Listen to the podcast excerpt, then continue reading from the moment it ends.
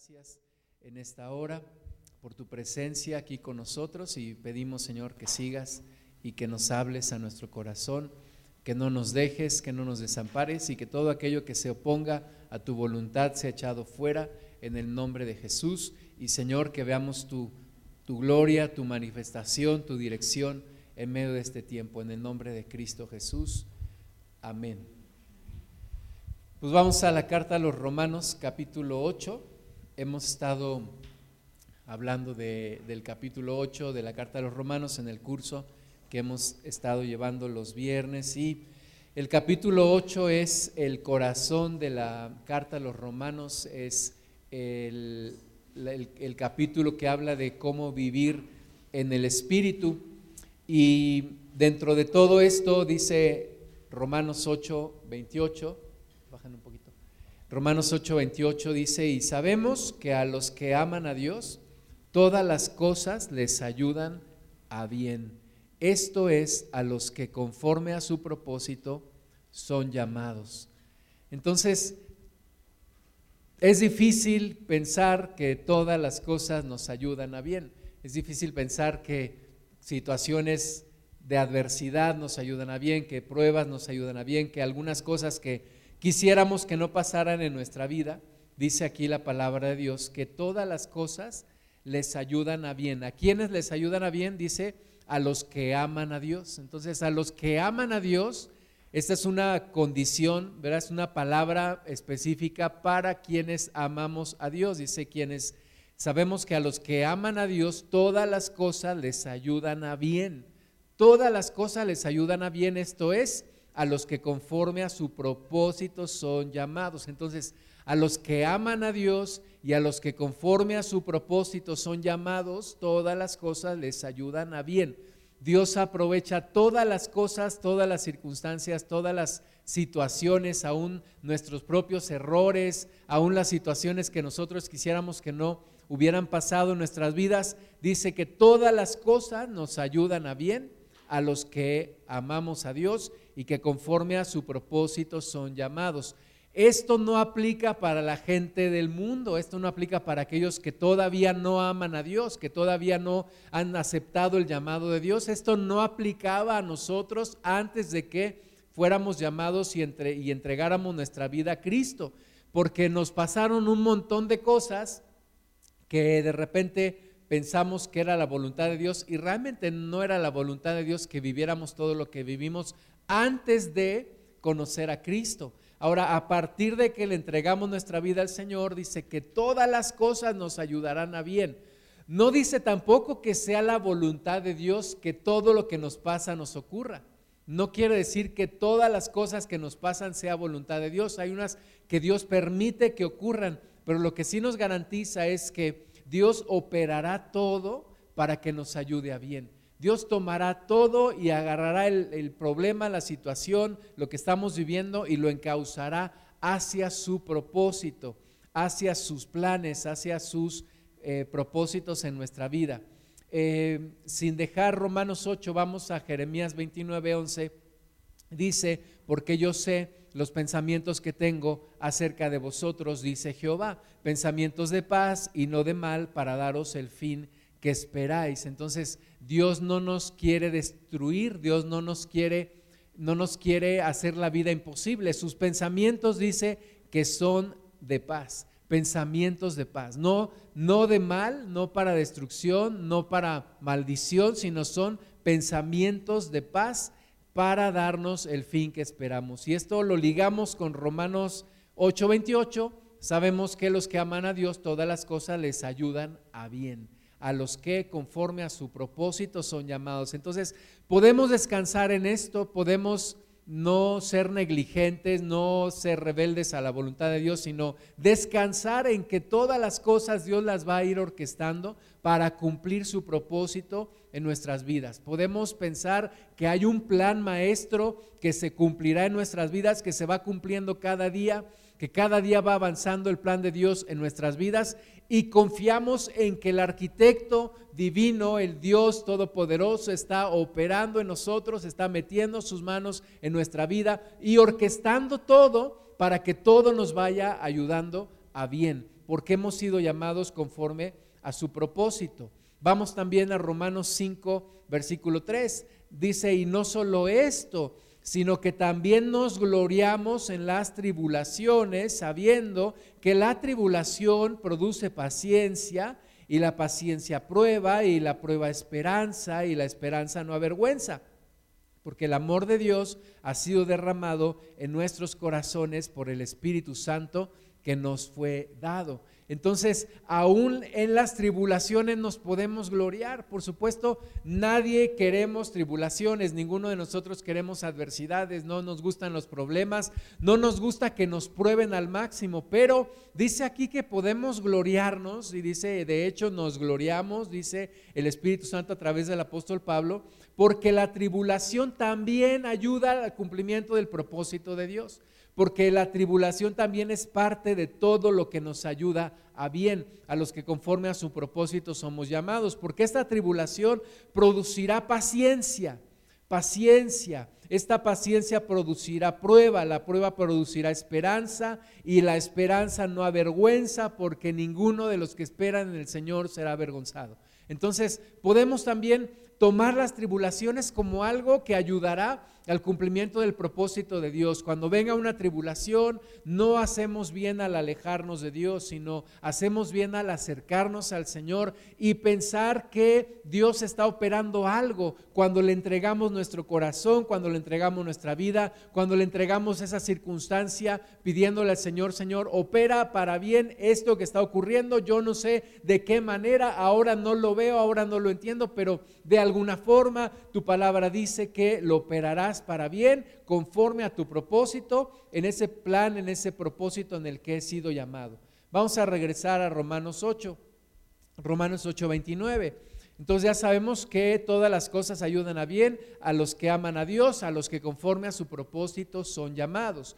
Dice el versículo 29, ahondando un poco en esto del llamado, dice, porque a los que antes conoció, también los predestinó para que fuesen hechos conformes a la imagen de su Hijo, para que Él sea el primogénito entre muchos hermanos. Entonces, hay un llamado, hay un propósito, eh, leímos ahí que a los que conforme a su propósito son llamados. ¿Y cuál es ese propósito? Dice aquí que parte de ese propósito es que seamos hechos conforme a la imagen de su Hijo Jesús es parte del propósito. Entonces, todas las cosas nos ayudan a bien porque hemos sido llamados conforme a un propósito y ese propósito es que seamos hechos conforme a la imagen de Jesús. Entonces, todo lo que va pasando en nuestras vidas, todo lo que va ocurriendo en nosotros, va operando, Dios lo va dirigiendo. No es que simplemente es la casualidad o el destino, no. Es las manos de Dios operando en nosotros para que seamos transformados hechos conforme a la imagen de su Hijo Jesús y que Él sea el primogénito de entre muchos hermanos. Dios nos va transformando, Dios nos va cambiando, Dios nos va moldeando para que seamos conforme a la imagen de su Hijo. Entonces, en todas las situaciones, en las adversidades, en las pruebas, en las bendiciones, en los momentos de paz, en los momentos de bonanza, Dios está operando un propósito para que seamos hechos conforme a la imagen de su Hijo. Y dice que a los que antes conoció, también los predestinó. A los que antes conoció. Dios nos conoció desde antes. ¿Desde qué tanto antes? Vamos a ver Jeremías 31, 3 y vamos a volver a regresar en un rato a Romanos 8. Jeremías 31, 3 dice, Jehová se manifestó a mí hace ya mucho tiempo diciendo, con amor eterno te he amado, por tanto te prolongué mi misericordia. Entonces, Dios nos conoció desde hace mucho tiempo, Dios nos amó con un amor eterno, Dios nos conoció desde hace mucho tiempo, desde antes de que nosotros tuviéramos conciencia. E incluso dice el rey David en uno de los salmos lleno del Espíritu Santo, dice, mi embrión vieron tus ojos. Mientras nosotros estábamos en el vientre de nuestra madre, Dios nos vio, Dios nos conoció y dice la palabra en Romanos que desde ahí ya, ya nos había predestinado ¿Para qué nos había predestinado? Para que seamos conforme a la imagen de su Hijo Jesús, porque ese es su propósito. Ese es su plan, que seamos conformados como es Jesús, a la imagen de Jesús. Y dice aquí que con amor eterno Dios nos amó, por lo tanto nos ha prolongado su misericordia. Hemos llegado hasta aquí por la misericordia de Dios, porque Dios tiene un plan, porque Dios tiene un propósito. Gálatas 1:15 dice, pero cuando agradó a Dios, que me apartó desde el vientre de mi madre y me llamó por su gracia. Entonces fuimos predestinados desde antes de que naciéramos. Dios nos miró en el vientre de nuestra madre. Dice aquí el apóstol Pablo lleno del Espíritu Santo, Dios se agradó de mí y, me apartó desde el vientre de mi madre.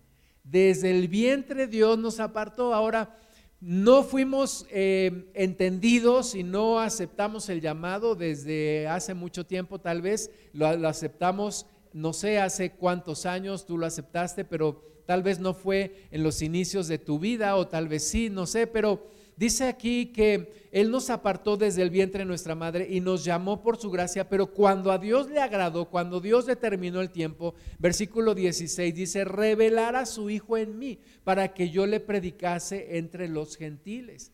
Entonces Dios nos conoció desde antes, nos llamó desde antes, nos apartó desde antes, nos miró desde el vientre de nuestra madre, pero en un momento dado reveló a su Hijo Jesús a nuestra vida. Es decir, en un momento dado se da el cumplimiento del propósito de Dios en nosotros, el llamado de Dios en nosotros, y en ese momento es como si nos quitaran el velo de delante de nuestro rostro, de delante de nuestros ojos, y conocimos a Cristo. Y allí empezó el propósito de Dios a cumplirse en nuestras vidas. Tiene un plan, Dios tiene un propósito desde antes de que naciéramos. Vamos a ver también Isaías 41, 8, dice, pero tú, Israel, siervo mío, eres tú.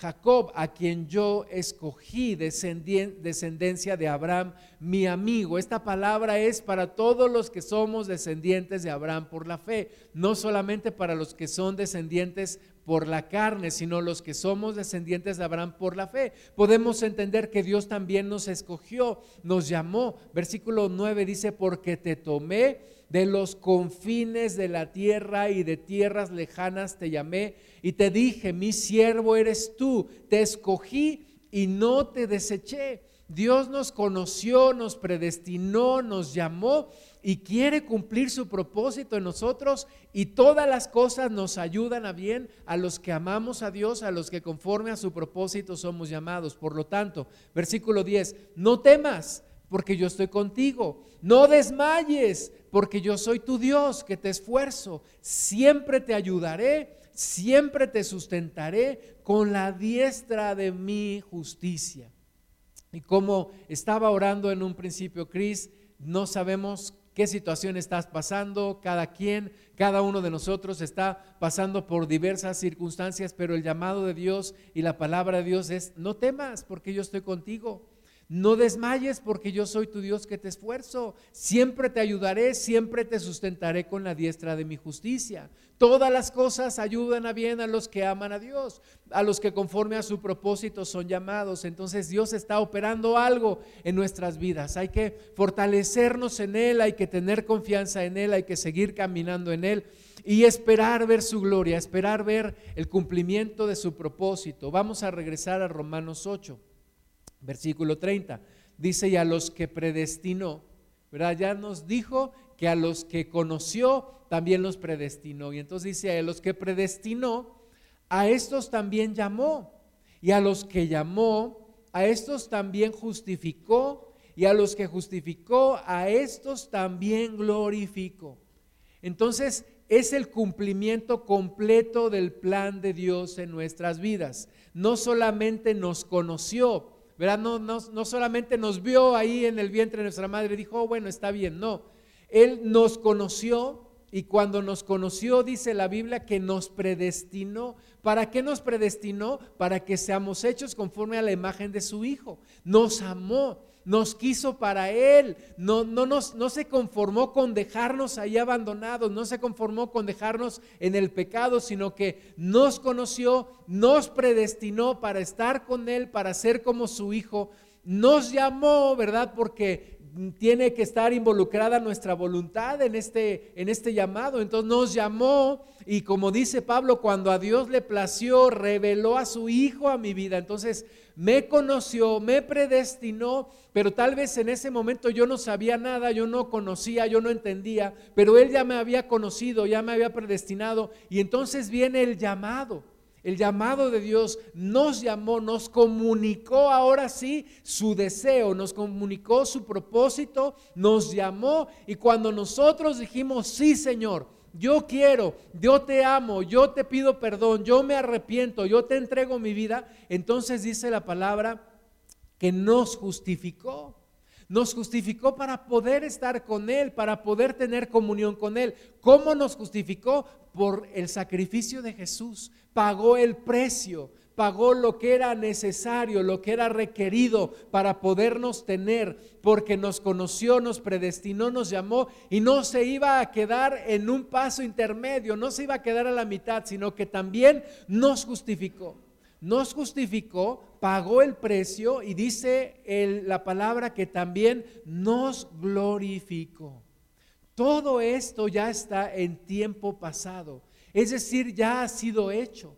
Ya nos llamó, ya nos conoció, ya nos predestinó, ya nos justificó y ya dice la palabra de Dios que ya nos glorificó aunque todavía estamos en esta tierra, aunque todavía no recibimos nuestra herencia por completo, aunque todavía no hemos sido transformados completamente conforme a la imagen de Jesús, pero, Dios ya lo da por hecho, ya da por hecho que va a terminar su obra en nosotros. Por eso dice Romanos 8, 29 que todas las cosas nos ayudan a bien, a los que amamos a Dios, a los que conforme a su propósito somos llamados. Entonces Dios está operando un plan en tu vida. Dios está operando un propósito en tu vida y Dios es fiel para terminar la obra que Él comenzó. Vamos a Romanos 5.1. Dice, justificados pues por la fe. Uno de los pasos intermedios y sin el cual no podríamos tener comunión con Dios y no se podría cumplir el propósito de Dios en nuestra vida es la justificación.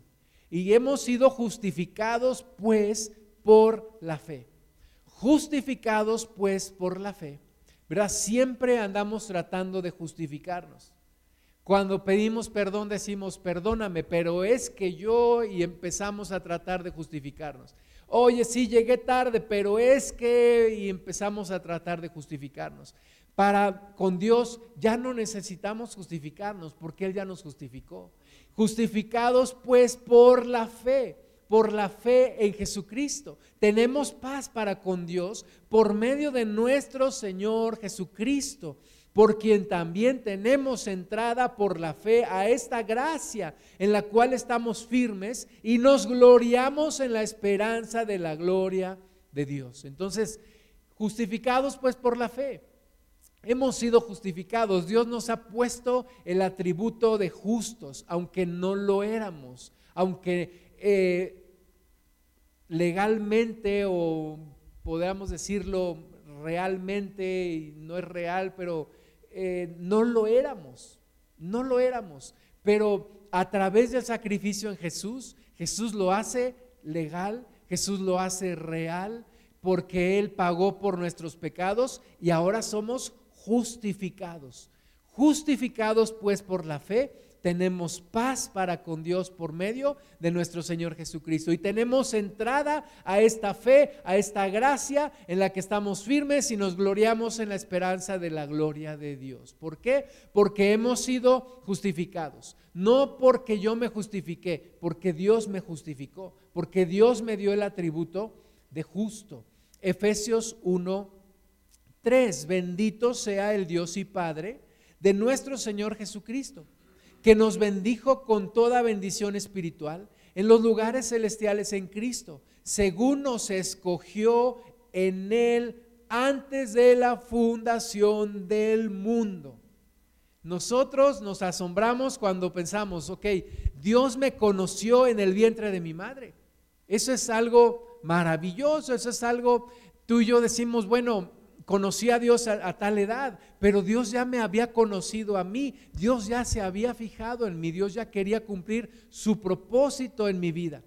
Pero llegó el momento del cumplimiento. Pero dice aquí, nos sorprende aún más, que Él nos escogió en Él antes de la fundación del mundo. Antes de la fundación del mundo, Dios ya había pensado en ti y en mí. Antes de la fundación del mundo, Dios ya nos había escogido.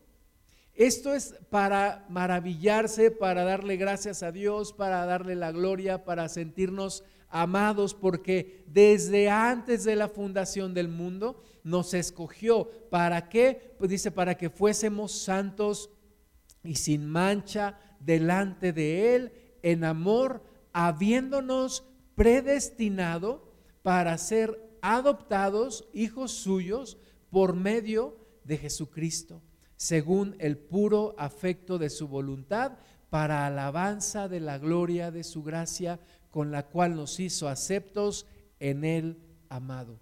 ¿Podemos descansar en él? Nos escogió desde antes de la fundación del mundo para que seamos santos y sin mancha delante de Él. Nos predestinó para que seamos sus hijos por medio de Jesucristo, por el puro afecto de su voluntad y para que nosotros seamos para la alabanza de la gloria de su gracia en la que nos hizo aceptos por el amado.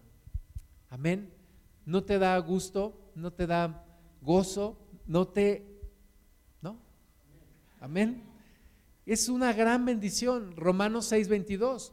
Mas ahora que habéis sido libertados del pecado y hechos siervos de Dios, tenéis por vuestro fruto la santificación y como fin la vida eterna.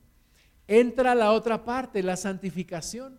¿Verdad? Dios ya me justificó. Dios ya me dio el atributo de justo. En el momento en el que yo recibí a Cristo en mi corazón, en ese momento soy salvo. Mi alma es salva, mi espíritu es salvo, pero tengo que ser transformado. Y entonces ahora tengo como fruto la santificación.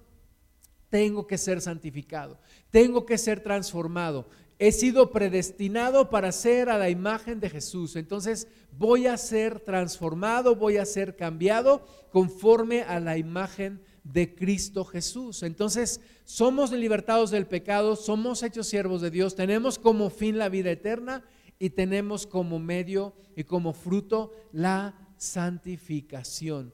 Es también otro, otro de los pasos que Dios quiere y otro de los propósitos que Dios quiere cumplir en nuestra vida.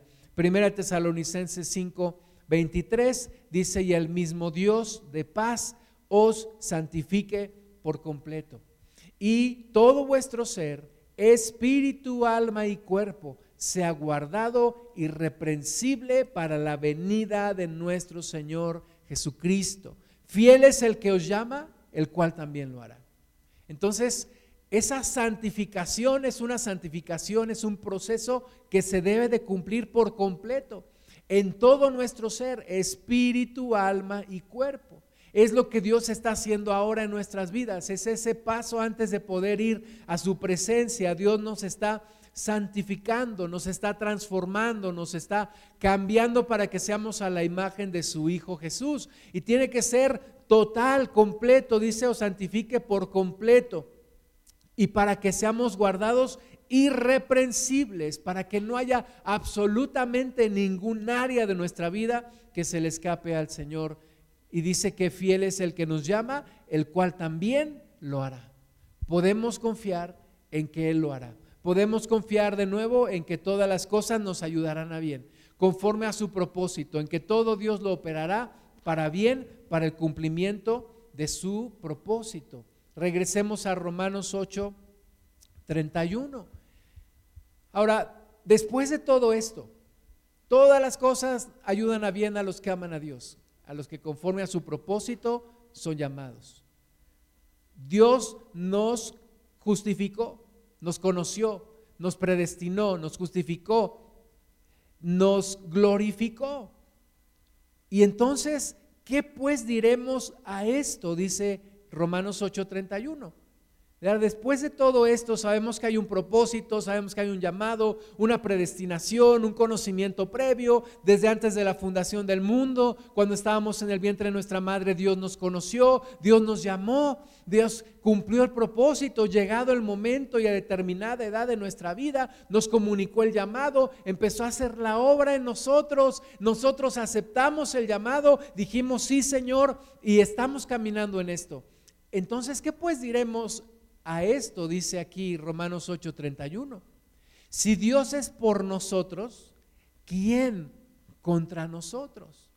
Y Dios ya ha demostrado que está de nuestro lado. Si Dios es por nosotros, ¿quién contra nosotros? Si Dios ya nos conoció, nos predestinó, nos justificó, nos glorificó, entonces Dios es por nosotros. La pregunta es, ¿quién contra nosotros?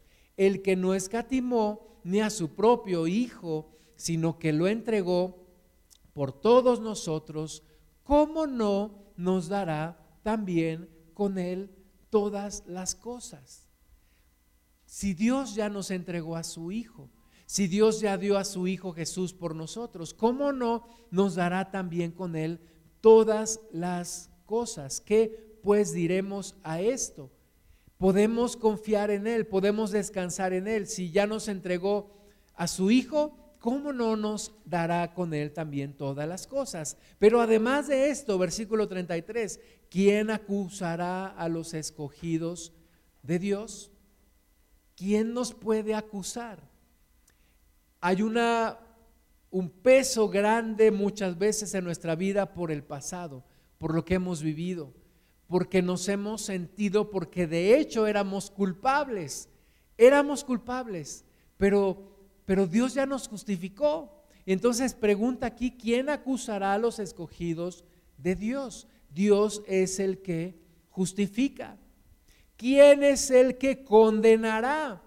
Cristo es el que murió, más aún el que también resucitó el que además está a la diestra de Dios, el que también intercede por nosotros. Entonces, ¿qué te acongoja? ¿Qué te oprime? ¿Qué te preocupa? ¿Qué nos preocupa el día de hoy? Si estamos leyendo que todas las cosas nos ayudan a bien. Estamos leyendo que Dios tiene un propósito, que Dios nos llamó, que Dios nos conoció, que Dios nos justificó.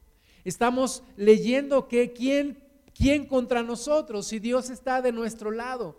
¿Quién podrá contra nosotros? Y estamos leyendo que ¿quién podrá acusarnos si Dios mismo, Cristo, es el que también resucitó y es el que también murió por nosotros e intercede por nosotros? Entonces creo que es tiempo de quitarnos muchas cargas que traemos en nuestro corazón. Traemos mucha, mucho peso en nuestras espaldas y vamos caminando en la vida muchas veces con incertidumbre y con temor y con miedo y, y con remordimientos y con preocupaciones, pero ¿quién acusará a los escogidos de Dios? ¿Quién los condenará? Romanos 8.1 dice, ahora pues ninguna condenación hay para los que están en Cristo Jesús, los que no andan conforme a la carne, sino conforme al Espíritu.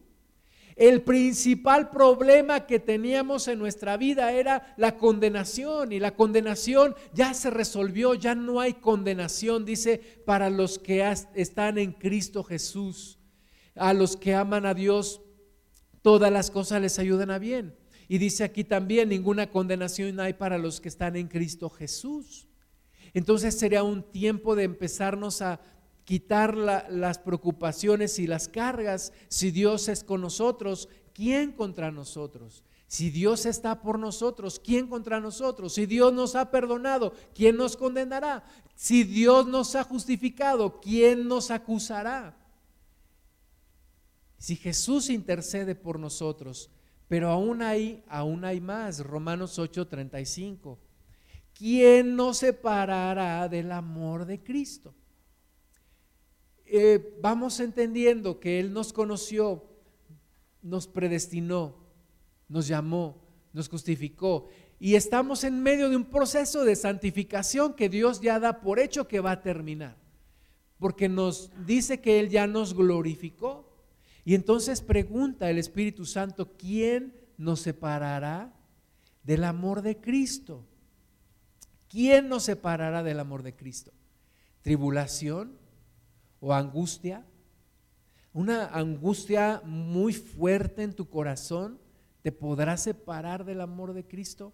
Una preocupación muy fuerte, ¿verdad? Una, una angustia es una preocupación que te, que te oprime el corazón y estás en, en angustia, en preocupación, en agonía ¿Eso te podrá separar del amor de Cristo? ¿Eso podrá hacer que el amor de Cristo ya no esté en tu vida? ¿La tribulación podrá hacer que el amor de Cristo ya no esté en tu vida? ¿La persecución o el hambre o la desnudez o el peligro o la espada? ¿Podrá alguna de estas cosas separarte del amor de Cristo? Como está escrito, por causa de ti somos muertos todo el tiempo. Somos contados como ovejas de matadero. Entonces, ¿quién nos puede separar del amor de Dios? Si Dios nos conoció, nos llamó, nos justificó, nos glorificó, y todas las cosas nos ayudan a bien, a los que amamos a Dios y hemos sido llamados conforme a un propósito. Y el propósito es que seamos como su Hijo. Y Dios ya dio a su Hijo Jesús por nosotros. Y además Dios puso su Espíritu Santo en nosotros. Entonces, alguna de estas cosas tendrá el poder para separarnos del amor de Dios. Dios es irrenunciable a su llamado. Dios no revocará su llamado. Dios Dios no revoca, dice la palabra de Dios, que el llamado de Dios es irrevocable. O sea, Dios no va a renunciar a su propósito en ti y en mí. El único que puede renunciar y que puede hacer que el amor de Dios se separe de mí es yo mismo. Tú misma, tú mismo, eres el único que puede hacer que el amor de Dios se separe de ti porque la tribulación no tiene ese poder, ni la angustia, ni la espada, ni el peligro, ni nada de estas cosas que hemos leído, no tienen el poder para separarte del amor de Dios. Es tu propia voluntad la que podría hacer que te separaras del amor de Dios. Ahora, el amor de Dios siempre va a estar ahí, es como la parábola del hijo pródigo. El hijo decidió irse, pero el amor del padre seguía ahí y siguió, y siguió ahí hasta que el hijo regresó. Así es el amor de Dios, el amor de Dios sigue allí. Entonces, no permitas que la tribulación en ti ocasione una renuncia al amor de Dios. No permitas que la angustia ocasione en ti una renuncia y una separación al amor de Dios de parte de Dios, ya está decidido. Lo dio todo. Dio a su hijo. Y dio lo más valioso que tenía y que tiene, su hijo. Y dice que no dudará en darnos todas las cosas que fueran necesarias para cumplir su propósito. Y entonces, ¿quién nos separará del amor de Dios? Pregunta Romanos 8. Y Romanos 8:37 dice, antes, en todas estas cosas somos más que vencedores por medio de aquel que nos amó. Y si el amor de Dios sigue en mí, voy a, voy a vencer la tribulación, la angustia, la persecución, el hambre, la desnudez, el peligro, la espada. Si el amor de Dios sigue en mí, antes en todas estas cosas somos más que vencedores por medio de aquel que nos amó, por medio de aquel que nos amó. Hay una, una situación ahora en el mundo, a nivel, a nivel global, el año pasado empezaron a hablar de la gran renuncia, de la gran renuncia de los empleados en las empresas, diciendo que la gran renuncia se refiere a que la gente ya está cansada de sus trabajos y van a hacer lo mínimo necesario para seguir ahí, pero no van a dar el extra. Y van a dar lo mínimo necesario, la gran renuncia. Y es la gran renuncia, creo que tiene un sentido un poco más profundo que eso, porque mucha gente ya renunció a sus sueños, a sus ideales, a sus valores, a sus hijos, a sus padres, a sus familiares, ya renunciaron.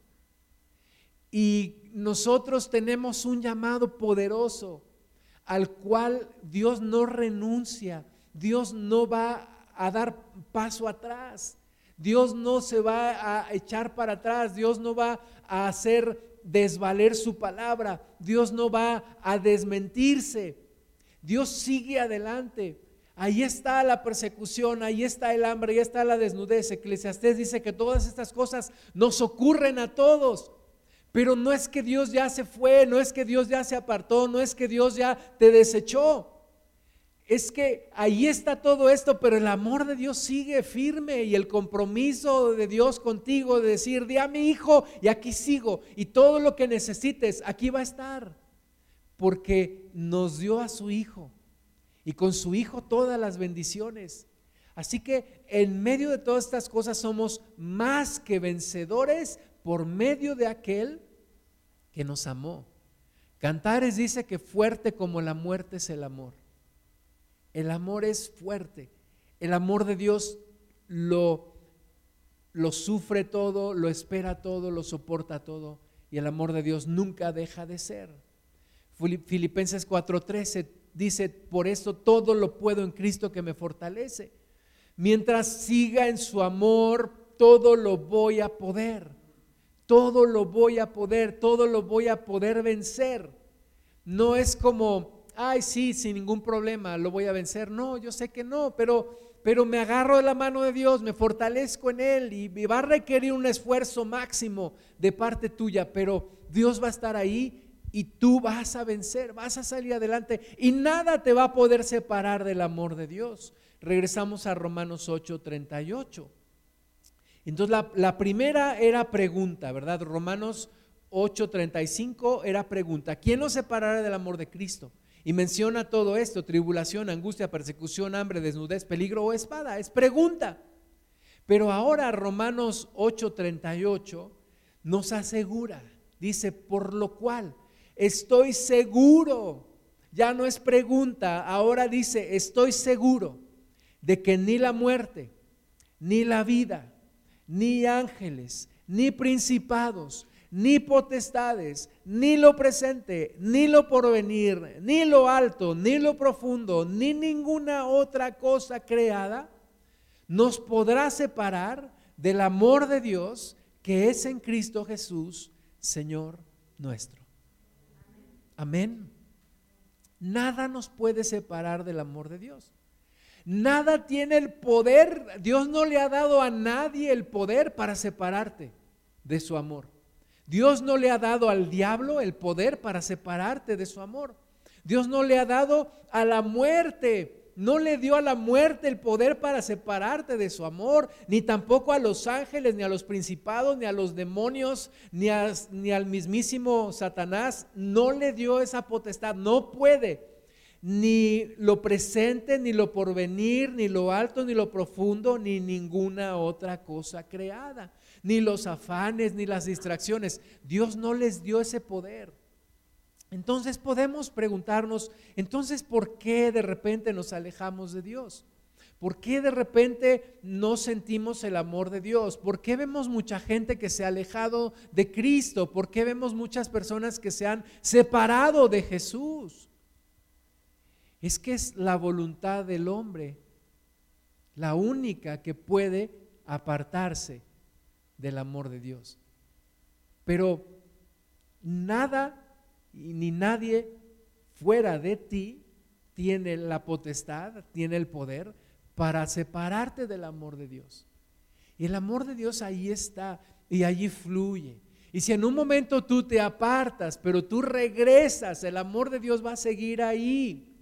Dice la palabra de Dios que Dios da sin reproche, sin reproche.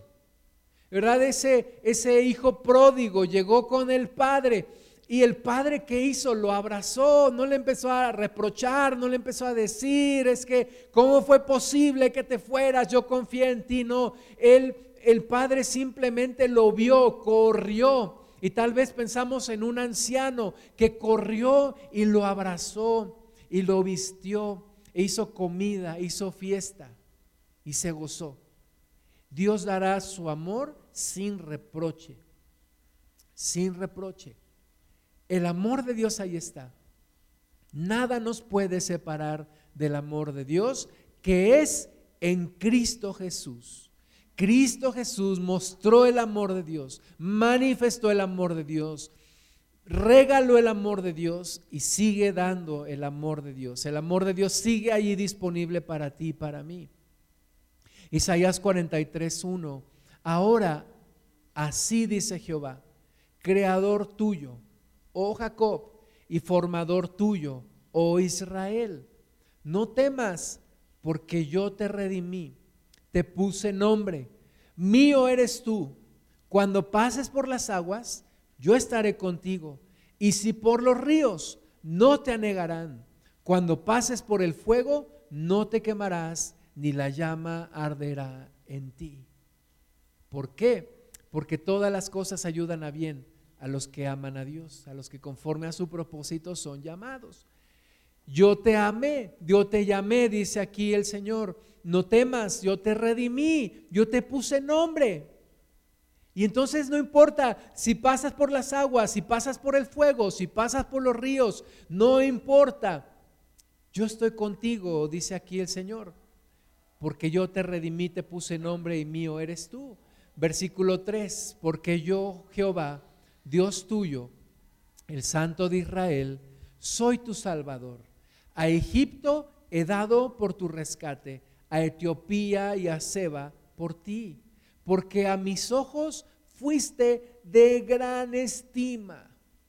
De gran estima. Ya habíamos visto que Dios nos conoció desde el vientre de nuestra madre pero no solamente eso, dice aquí el Señor, a mis ojos fuiste de gran estima, fuiste honorable y yo te amé, y yo te amé. Cuán difícil es para nosotros pensar que Dios nos ama, que Dios, para Dios somos de gran estima, que somos honorables, porque la verdad es que yo sé que yo no merezco el amor de Dios. Yo no merezco ser honorable delante de Dios. Yo no merezco que me estime, que me tengan gran estima. La verdad es que no lo merezco. Yo sé lo que soy, yo sé lo que he hecho, pero, pero Dios me dice, yo también sé lo que eres. Y a pesar de eso, eres de gran estima y fuiste honorable y yo te amé y daré hombres por ti, naciones por tu vida. Y esto se cumplió porque Dios dio a su Hijo Jesús por nosotros. Y dio al Salvador, al Mesías, al Rey de Reyes, al Señor de Señores, al Cordero de Dios, al Hijo perfecto, a Jesús el Santo y lo dio por nosotros. Entonces demostró que somos de gran estima, que somos honorables, que nos ha amado. Pídeme, dice la palabra, y te daré por herencia a las naciones. Te di a mi hijo, dice la palabra del Señor. Entonces, ¿qué hay que no te pueda dar Dios? ¿Y por qué muchas veces nos enojamos con el Señor? no me das esto. Y somos como aquel hijo mayor de la parábola del hijo pródigo. No me das ni un cabrito para que me goce con mis amigos. No me respondes, no me no te siento, no me das dirección, no me respondes. Me sigo hundiendo, sigo viendo este problema. Pero por otro lado Dios dice, mi amor ahí está. Mi misericordia ahí está, el cumplimiento del plan ahí está, el amor de Dios ahí está, el Hijo Jesús ahí está, dio su vida por ti. Entonces, ¿qué más quieres? ¿Y por qué no tomas la bendición que Dios te está dando? ¿Por qué no simplemente la tomas? Ahí está. No es culpa de Dios, es culpa nuestra. Dios no es el que se ha alejado, hemos sido nosotros. Dios no es el que ha dado un paso para atrás, hemos sido nosotros el que hemos dado dos o tres o cuatro o cinco o más pasos hacia atrás. Pero Dios sigue diciendo, no temas porque yo estoy contigo. Del oriente traeré tu generación y del occidente te recogeré. Diré al norte, da acá y al sur no detengas. Trae de lejos a mis hijos y a mis hijas de los confines de la tierra. Todos los llamados de mi nombre para gloria mía los he creado, los formé y los hice. Y a los que, dijo Jesús, a los que mi Padre me dio, a ninguno he perdido. Todos los llamados de mi nombre, para gloria mía, los he creado, los formé y los hice. Dios cumplirá su plan en ti. Entonces, cerrando el tema, Efesios 3, 14, por esta causa, por esta causa. ¿Por cuál causa? Por todo lo que acabamos de leer, el amor de Dios, la misericordia, la predestinación, el llamado, el que Dios nos conoció desde antes, nos justificó, nos está glorificando. Por esta causa, porque ya todo está dado, porque ya el Cordero Santo se ofreció en sacrificio, porque la sangre ya se derramó, el velo ya se partió en dos, consumado fue la cruz. Por esta causa, doblo mis rodillas ante el Padre de nuestro Señor Jesucristo, de quien toma nombre toda familia en los cielos y en la tierra. ¿Para qué? Para que os dé, conforme a las riquezas de su gloria, el ser fortalecidos con poder en el hombre interior por su espíritu. Fíjate la oración de el Espíritu Santo en el apóstol Pablo, por esta causa doblo mis rodillas, para que les dé, conforme a las riquezas de su gloria, primero, el ser fortalecidos con poder en, en el hombre interior por su Espíritu, pero también dice versículo 17, para que habite Cristo por la fe en vuestros corazones, a fin de que, arraigados, y cimentados en amor, seáis plenamente capaces de comprender con todos los santos cuál sea la anchura, la longitud, la profundidad y la altura, y de conocer el amor de Cristo que excede a todo conocimiento para que seáis llenos de toda la plenitud de Dios. El mundo dice, lo que no se puede medir no existe. Pero Dios dice que el amor de Dios es real y que si el amor de Dios fuera un objeto físico que pudiéramos medir, imagínate esto, que el amor de Dios fuera un objeto físico que pudiéramos medir, ¿cuál crees que sería su anchura? ¿De qué ancho sería si tú pudieras ver físicamente el amor de Dios? Si tú lo pudieras ver como un objeto, ¿de qué anchura crees tú que sería el amor de Dios? ¿Crees que sería de esta anchura? ¿Crees que sería de la anchura de este cuarto? ¿Crees que sería de la anchura de aquí hasta la barda que está hasta allá? ¿O crees que sería de la anchura de la ciudad de Pachuca? ¿O crees que sería de la anchura de el estado de Hidalgo? ¿O quizás desde Veracruz hasta Mazatlán? ¿O tal vez desde California hasta Texas? ¿De qué anchura crees tú que sea el amor de Dios? Ahora, no solo la anchura, dice la longitud. ¿De qué longitud crees tú que es el amor de Dios? ¿Crees que sea de aquí a la ventana? ¿Crees que sea de aquí al puente? ¿Crees que sea de Tijuana a Mérida? ¿O de Alaska a Argentina? ¿De qué longitud crees tú que sea el amor de Dios? Pero no solamente la longitud y la anchura, dice también la profundidad. ¿De qué profundidad crees tú que sea el amor de Dios? ¿De una profundidad de una tina? ¿O de una alberca de dos metros? ¿O de una fosa de tres metros? ¿O crees que pudiera llegar hasta el centro de la tierra? ¿De qué profundidad? Y no solamente qué profundidad, dice también la altura. ¿De qué altura crees tú? ¿De aquí al techo? ¿De aquí a la atmósfera? ¿De aquí a la luna? ¿De aquí a dónde crees tú que es el amor de Dios? Y todo esto dice, por esta causa doblo mis rodillas ante el Padre de nuestro Señor Jesucristo. ¿Para qué? Para que les dé a conocer, para que les dé a conocer plenamente, sean capaces de comprender cuál sea la anchura, la longitud, la profundidad y la altura pero no solamente seas capaz de comprender la longitud, la anchura, la profundidad y la altura del amor de Dios, también dice, y de conocer el amor de Cristo. Y de conocer el amor de Cristo que excede a todo conocimiento. Excede a todo conocimiento. No vamos a alcanzar a comprender el amor de Dios nunca vamos a alcanzar a, tocar el fondo del amor de Dios, nunca vamos a alcanzar a tocar el tope del amor de Dios, ni, ni lo ancho, ni lo largo, porque excede todo conocimiento. Pero, pero Dios te lo quiere revelar. Dios quiere mostrarte aún más su amor.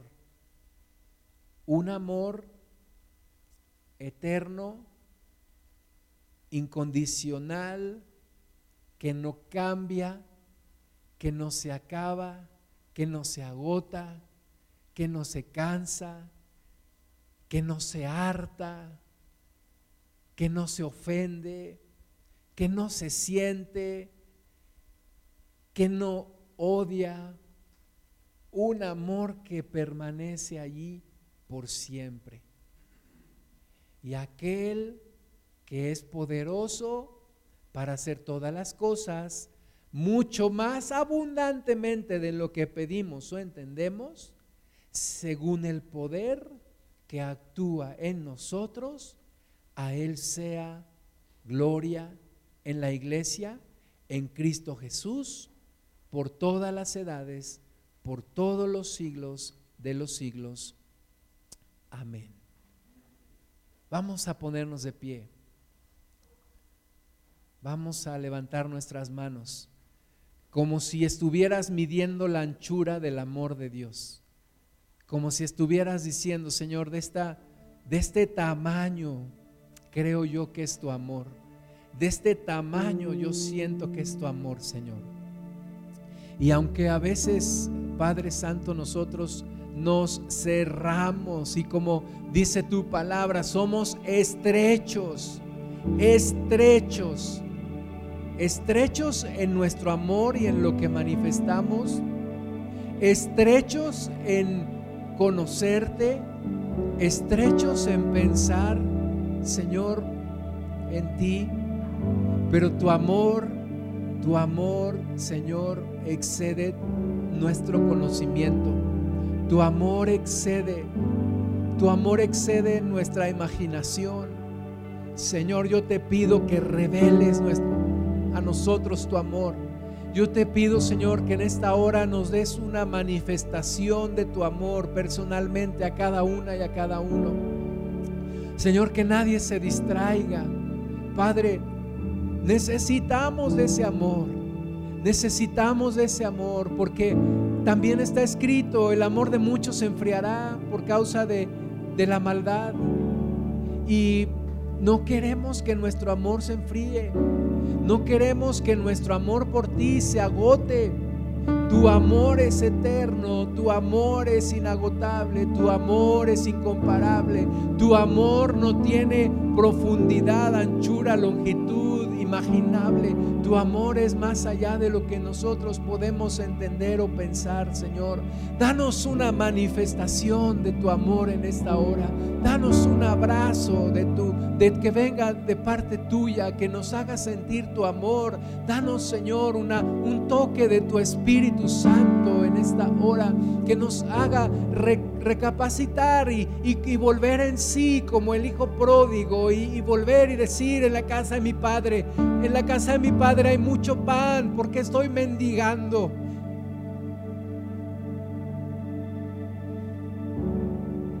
porque estoy mendigando si en la casa de mi Padre hasta los siervos tienen abundancia.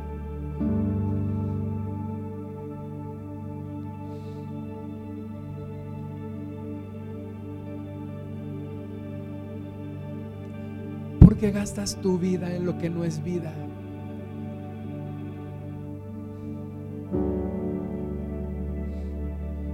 ¿Por qué menosprecias la mesa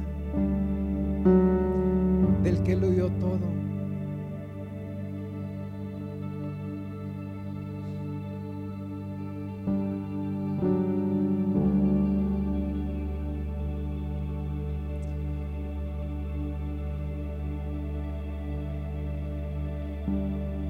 Tu palabra, Señor, no gastes tu dinero en el pan que no sacia, ni en el agua que no quita la sed. No hagas cisternas rotas que no retienen las aguas.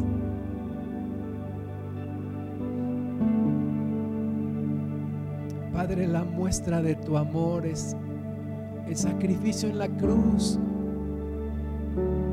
y ahí se estaba mostrando la anchura en esas dos manos, en esos brazos abiertos que señalaban, yo no sé si uno para el norte y otro para el sur, o uno para el este y otro para el oeste, pero marcaban la anchura y la longitud y la profundidad y la altura de tu amor. Ahí en la cruz Recuérdanos tu amor. Recuérdanos cuánto nos amas, Señor. Y que no nos has abandonado. Y que no nos has desechado. Y que no lo harás. Y que no te has hartado de nosotros. Y que no te has agotado de nosotros.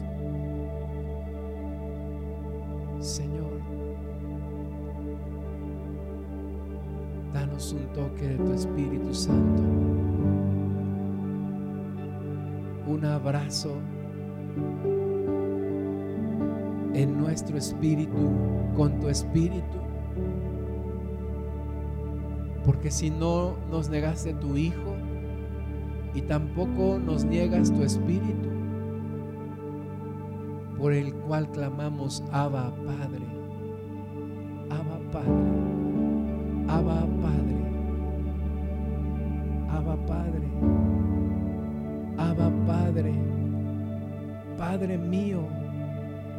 Solo eres mi Dios, eres mi Padre.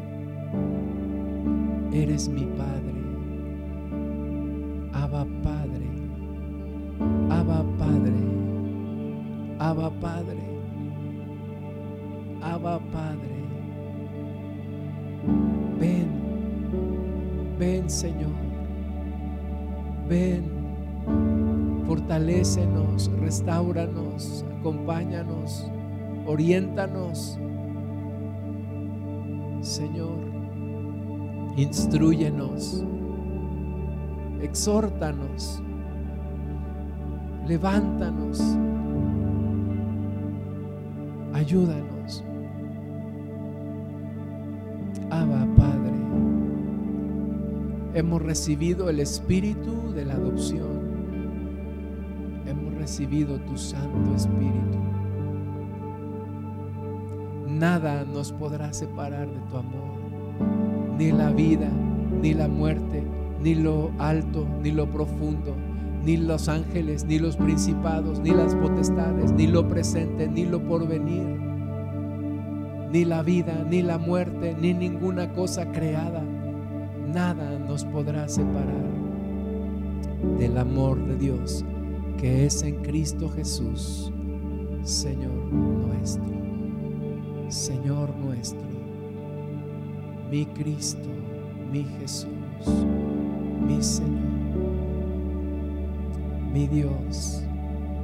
Habla con Él, abre tu boca, dile, te amo, te necesito, yo también te amo, Padre, yo también te amo. Dame la capacidad de entender plenamente tu amor, pero también dame la capacidad de amarte como tú me amas, de comprometerme contigo como tú te comprometes conmigo. Señor, todas las cosas ayudan a bien a los que aman a Dios. Todas las cosas ayudan a bien a los que te amamos, a los que conforme a tu propósito somos llamados. Todas las cosas ayudan a bien. Todo lo que hemos vivido, tómalo, Señor, para tu propósito. Todo lo que estamos viviendo ahora, tómalo para tu propósito. No se pierda nada, no se pierda absolutamente nada. Y no se pierda nadie de nosotros, Señor. Cumple tu propósito, cumple tu plan. No nos dejes, no nos sueltes, no nos dejes, Señor.